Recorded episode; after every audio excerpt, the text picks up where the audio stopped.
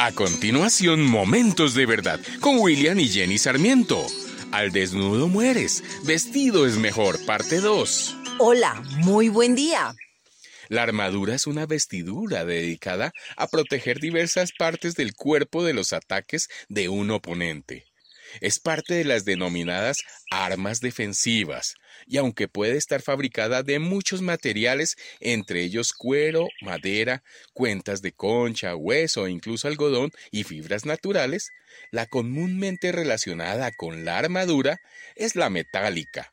Sin embargo, hay una que no es material sino poderosa para hacer frente a los golpes espirituales malignos. Como hijos de Dios somos llamados a resistir, a estar preparados para el ataque y permanecer firmes en la fe. Es una lucha intensa, pero Dios no nos deja indefensos. Él provee la armadura que necesitamos para vencer. Solo tenemos que ponérnosla y usarla. Debemos llevarla en su totalidad, ya que nos equipa para hacer frente a todos los ataques del diablo.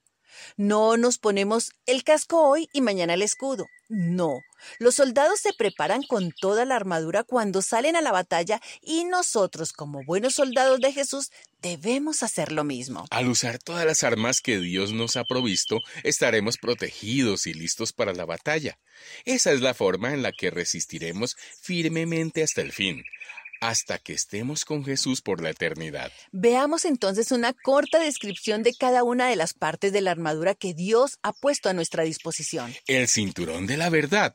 El cinturón que llevaban los soldados era ancho y servía para mantener la túnica interior en su lugar a la vez que protegía y daba soporte al cuerpo.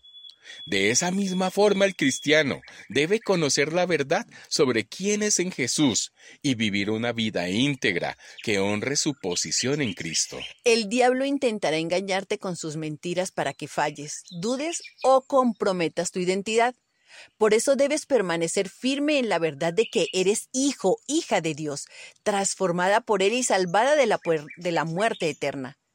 Nada ni nadie te arrebatará de su mano. ¿Y cómo usar el cinturón? Bueno, pues llena tu mente y tu corazón con la verdad de la palabra de Dios. Cultiva una amistad profunda con Dios a través de la oración. Fortalece tu espíritu cada día alabándolo y pasando tiempo con Él. Vive una vida íntegra y se verás en todas tus acciones y palabras. La coraza de la justicia. La coraza iba enganchada al cinturón y protegía órganos vitales. Una herida en el pecho puede ser mortal, y por eso el soldado debe cubrirlo bien. Asimismo, debes vestirte con la justicia de Dios que tienes a través de Jesús. Eres justificado por su fe en Cristo. La batalla contra las tentaciones y el pecado no la ganas por tu propia justicia. La ganas recordando quién eres en Jesús y manteniéndote firme en esa realidad. ¿Cómo debes entonces usar la coraza? Recuerda tu identidad en Cristo, que gracias a Él has sido justificado o justificada y perteneces a Dios por la eternidad. No creas entonces las acusaciones del enemigo cuando trae a tu mente los pecados del pasado como si definieran tu presente. Tampoco creas cuando te dice que no puedes vencer la tentación.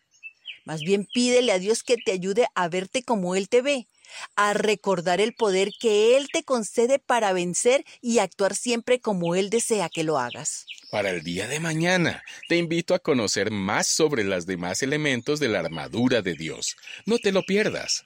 Que el amor y el poder de Dios, que sobrepasa todo conocimiento, sean tu alimento y su paz sea tu cobertura.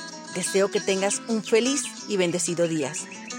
Esta es una producción de la Fundación Momentos de Verdad, una palabra de vida para tu espíritu.